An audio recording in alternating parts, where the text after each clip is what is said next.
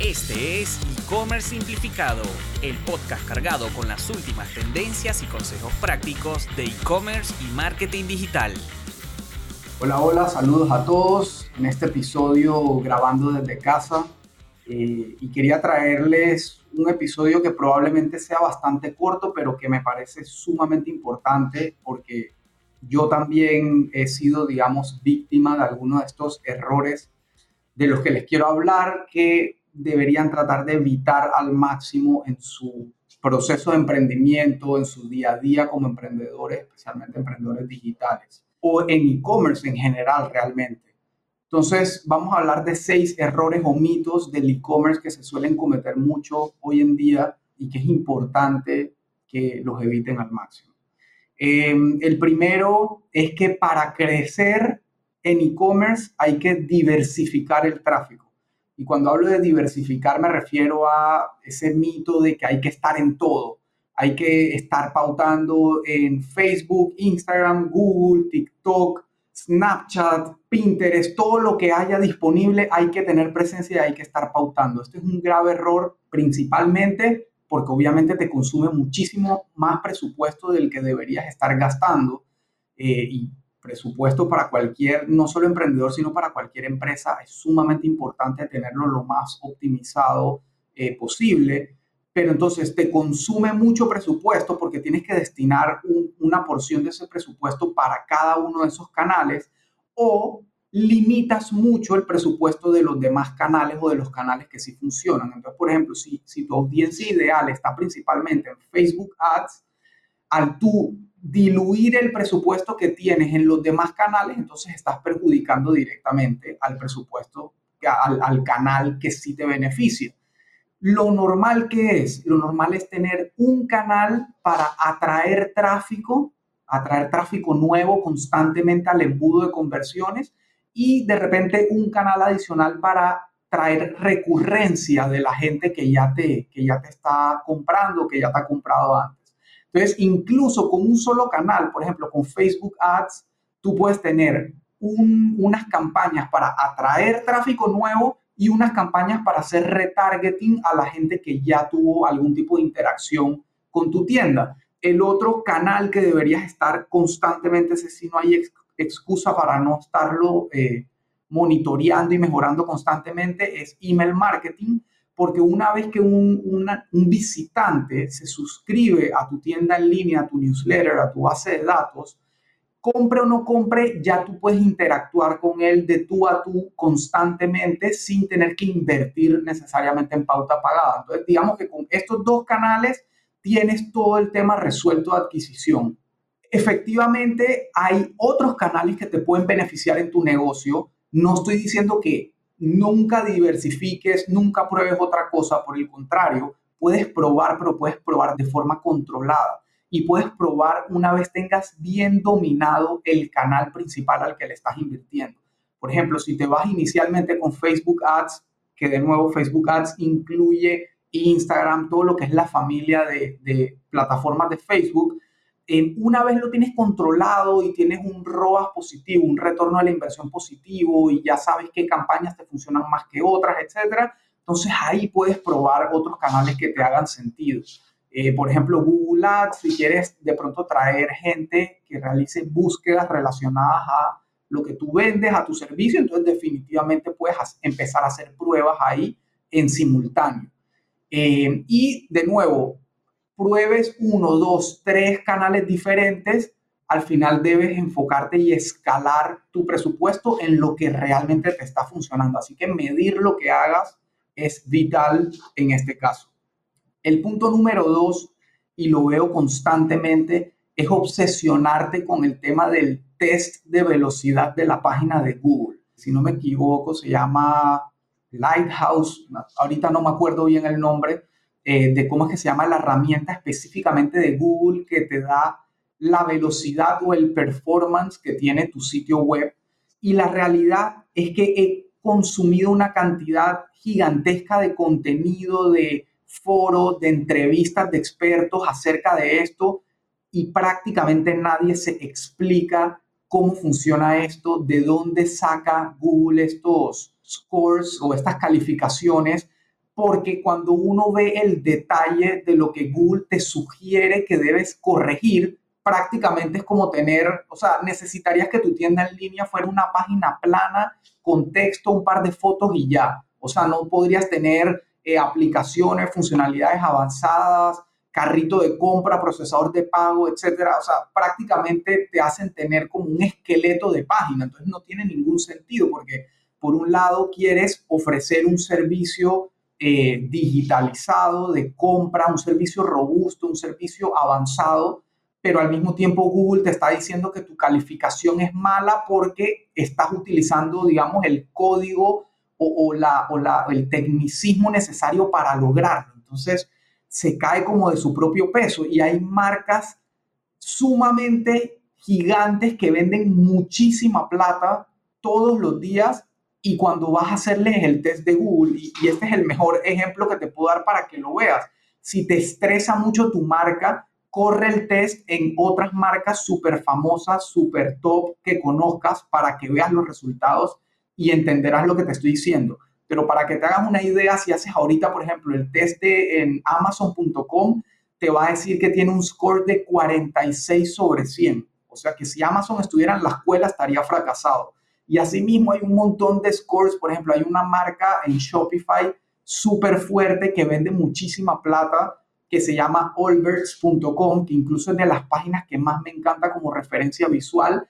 Esa página tiene un score de 12 sobre 100 prácticamente no debería ni existir. O sea, si fuera por el score de Google, no, no hay explicación a que alguien pueda comprar en esa página.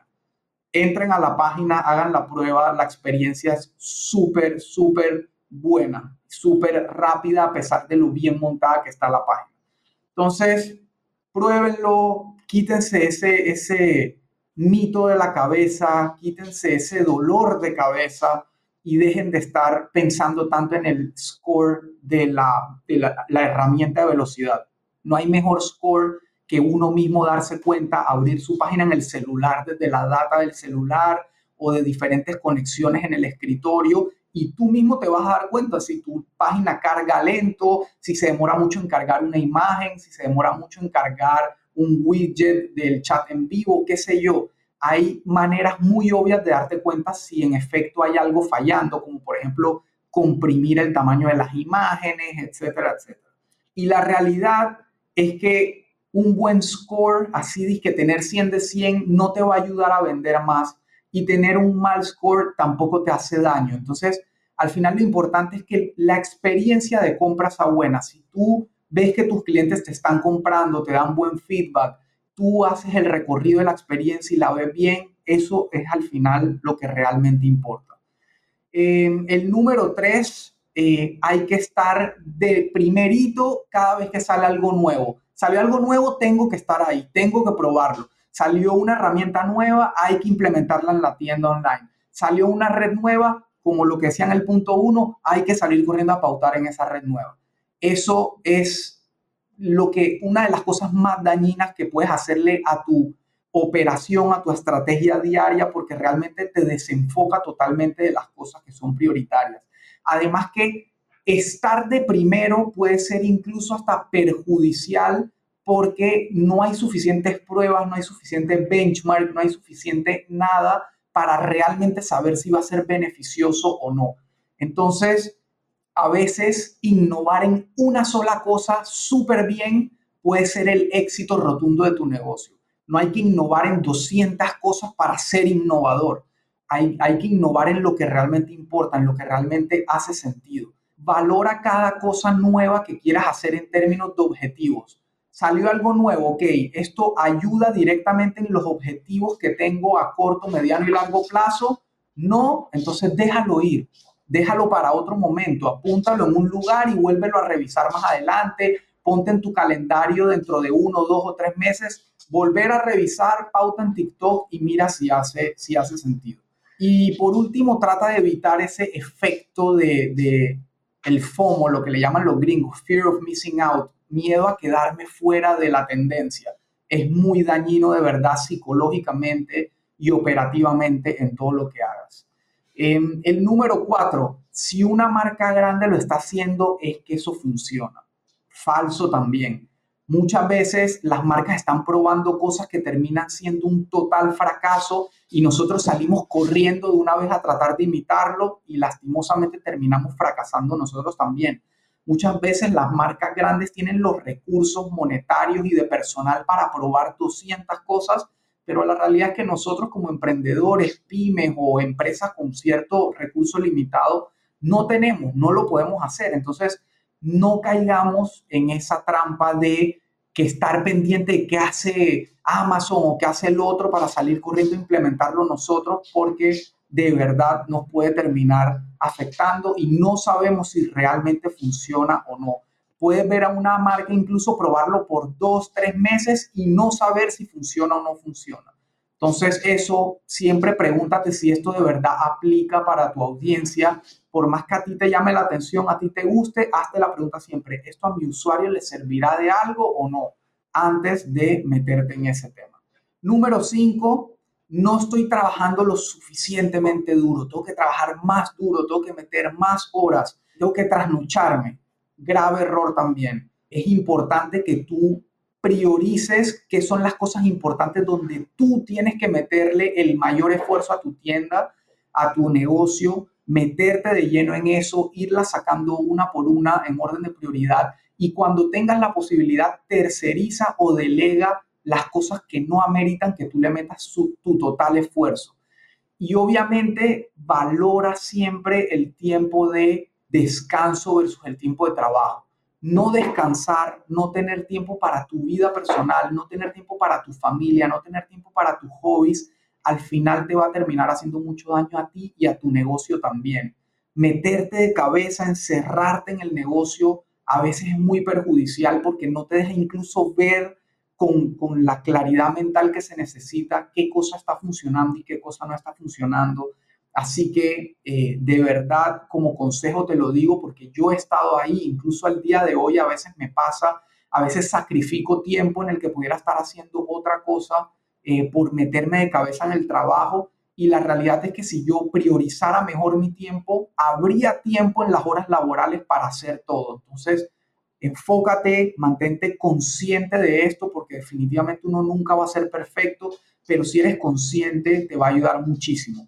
Por último, el número seis es que nadie lee en Internet. Y yo he caído muchísimo en esto. A veces todavía caigo en pensar que no importa cuántas cosas yo escriba en una página de producto, en una página de preguntas frecuentes, etcétera, nadie lo lee.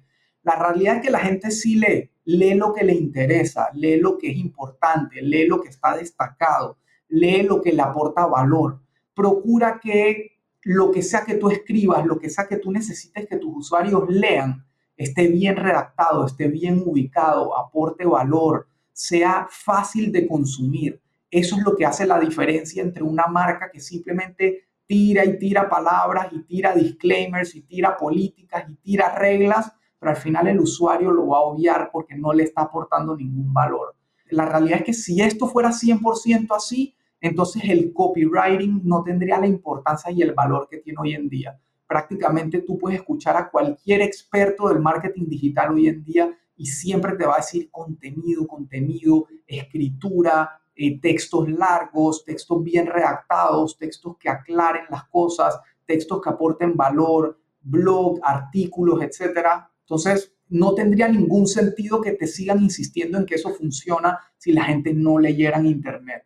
Y la verdad es que esto, por otro lado, te aporta muchísimo en el SEO de la página, en el posicionamiento. Constantemente a mí los clientes me preguntan, eh, Elías, ¿tú das servicio de SEO? Y yo soy muy transparente con esto y se lo digo claro y lo y aprovecho y lo explico aquí rápidamente otra vez. En digital, en la parte de SEO, hay realmente tres, como tres pilares que involucran dentro del SEO. El primero es el SEO en página, el segundo es el SEO fuera de página y el tercero es el SEO técnico. El SEO técnico es la estructura, el código de tu mismo sitio web que esté bien etiquetado, que sea fácilmente legible para los buscadores, para los robots de Google, etc. Y esto el tema de etiquetado, metadata, el título, el subtítulo, los encabezados, eh, los nombres de las fotos, etcétera. Todo esto que el usuario no necesariamente percibe es lo que Google utiliza para poder leer mejor y posicionar mejor tu página. Luego está, voy a decir primero el SEO fuera de página. El SEO fuera de página son todas las referencias que hacen otros sitios a ti. Por ejemplo, que en una página de noticias o en un magazine hablen sobre tu marca y hagan un artículo sobre tu marca, te mencionen, pongan un link a tu página. Eso es SEO fuera de página, porque lo que le está diciendo esa página que tiene cierta autoridad y cierta cantidad de visitas a Google es, hey, esta gente que yo estoy mencionando aquí, yo la respaldo y ayuda a que te posicione mejor. Ese SEO muchas veces es el más difícil de conseguir porque definitivamente necesitas o pagarle a otros eh, generadores de contenido para que te mencionen o lograr que orgánicamente tu marca esté tan bien posicionada que otros sitios quieran hablar de ella. Entonces, es complejo, pero se puede lograr. Y el SEO en página, que justamente lo que estamos hablando, es todo el contenido que tú tienes redactado en tu página, en tu tienda online. Llámese descripciones de productos, las páginas sobre nosotros, preguntas frecuentes, artículos del blog, etcétera, etcétera, etcétera. Todo ese contenido, cuando está bien redactado, legible, con las etiquetas correctas, etcétera, te aporta muchísimo valor en toda la parte de SEO de tu página web y en el posicionamiento. Así que es algo súper clave, es un mito, un grave error pensar que la gente no lee en Internet y por, por lo contrario hay que escribir más, pero escribir mejor, escribir bien. Así que bueno, quería dejarte estos seis errores que no debes cometer, debes evitar al máximo caer. Espero que te sean útiles y nos vemos en el próximo episodio. Estén hasta la próxima. Esperamos que hayas disfrutado del episodio de hoy y puedas ponerlo en práctica en tu negocio. Recuerda que si buscas ayuda con tu negocio o proyecto digital, puedes agendar una llamada de consultoría totalmente gratuita con Elías, ingresando en www.simplify.agency.